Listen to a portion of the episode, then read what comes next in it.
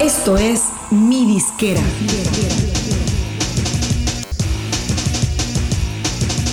Mi Disquera, donde tu música es tu negocio. ¿Por qué lanzar sencillos antes de un álbum? Soy Ana Luisa Patiño. Bienvenido a otro programa de Mi Disquera. Cada vez más artistas están organizando sus calendarios de producción y lanzamientos en base a las tendencias actuales de consumo de la música. No es un secreto para nadie que la música se consume predominantemente en las plataformas de streaming y los videos en YouTube. Así es que podemos afirmar que el concepto tradicional del álbum o el disco como le decíamos antes prácticamente ha caído en desuso. La gente escucha las canciones sueltas que le gustan y claro, las agrupa dentro de playlist y no precisamente en la configuración original del álbum como lo concibió el artista que lo creó. Los días en que los artistas tenían que desaparecer durante meses y años para encerrarse a componer y grabar un álbum ya no son la mejor estrategia, al menos para los artistas que están en pleno desarrollo de su carrera y que lo que menos necesitan es perderse de vista y enfriarse en un mercado altamente competitivo. Ojo, no quiero decir que el álbum como tal ya no existe. Para mí sigue siendo un pilar y un eje en la producción artística de los músicos y cantantes porque no podemos perder de vista que el artista compone y produce su música dentro de periodos creativos, lo cual necesariamente se va a reflejar en canciones sueltas con hilos conductores entre sí. Según la época que el artista esté pasando, va a reflejar sus ideas, estados de ánimo, sonidos nuevos y demás tendencias que lo rodean en ese momento. Y bueno, con esto de lanzar sencillos antes de los álbumes, tampoco quiero decir que debas estar lanzando sencillos a lo loco, uno tras otro sin ton ni son. Una cosa es mantenerse activo y presente y la otra saturar el mercado con tu presencia y tu nombre. Hay que ser muy estratégico. Y yendo al punto de los álbumes, el artista hoy por hoy ya no tiene control de cómo la gente va a consumir su música. Seguramente no va a ser en el orden de tracks del 1 al 10 o del 1 al 12 como él o ella lo planearon. Y va a ser muy probable que la gente ni siquiera escuche todos los temas de su álbum. Es una lástima porque un artista lanza un álbum nuevo del cual solamente la gente conoce uno o dos sencillos. Y lo que va a pasar es que la gente se va a ir a escuchar directo esas canciones que conoce y muy pocos, salvo los fans de Hueso Colorado, van a escuchar los demás temas. Por eso, salvo en los casos de música conceptual o de nicho o de artistas muy, muy, muy grandes, los álbumes deben salir a la luz de otro modo, bajo una estrategia distinta de cómo se hacía hasta hace pocos años. Y esa estrategia es muestra la música primero de forma individual, es decir, en sencillos. Y ya que le hayas sacado jugo a varios sencillos y a los tracks más comerciales, planeas entonces sacar el álbum, como un cierre final con broche de oro más que como el inicio de todo. Ahora, para que todo esto suceda así, tendrás que componer varios sencillos, cuatro, cinco, seis o más.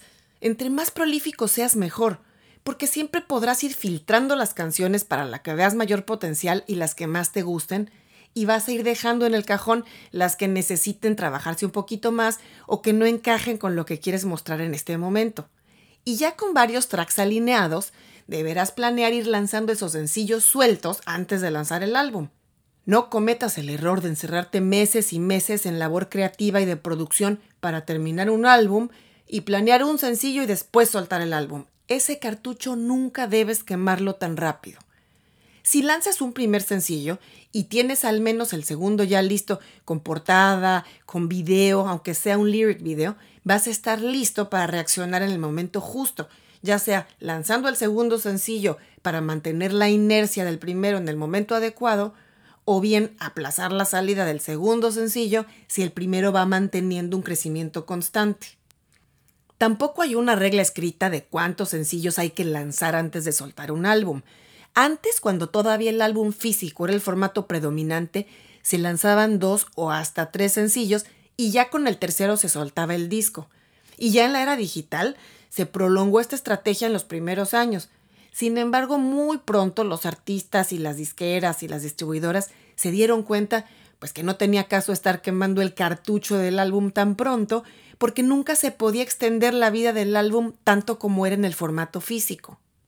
Por eso en años recientes, artistas chicos, medianos y grandes lanzan varios sencillos antes de pensar en soltar un álbum, Por ejemplo, el caso de Luis Fonsi, que lanzó el álbum que incluía Despacito dos años después de que lanzara esta canción como sencillo, y además en el camino hubo otros cinco. Como el tema les explotó tan fuerte y le sacaron todo el jugo posible, luego metieron otros sencillos que aunque no alcanzaron el nivel de Despacito, sí tuvieron buena recepción y dieron continuidad. Así es que cuando sacaron el álbum dos años después, prácticamente se le había exprimido todo el contenido lo más posible y más bien era otro pretexto para volver a poner a Fonsi al frente y conseguir exposición en medios y demás. Con esto, pues el artista tuvo cinco años entre su disco anterior y este, y no por eso en el Inter la gente lo perdió de vista, sino por el contrario, estuvo hasta en la sopa. La clave es, no hay que dejar ningún as bajo la manga antes de publicar el álbum.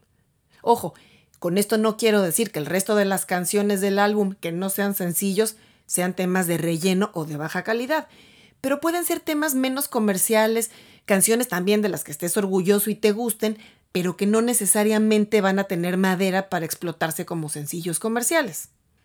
Y ya en la recta final del programa te voy a dar 5 ventajas de publicar sencillos sueltos antes de sacar el álbum completo. 1. Los costos. Es mucho más barato producir canciones sueltas, incluso con videos, que incurrir en costos de producción de un álbum completo.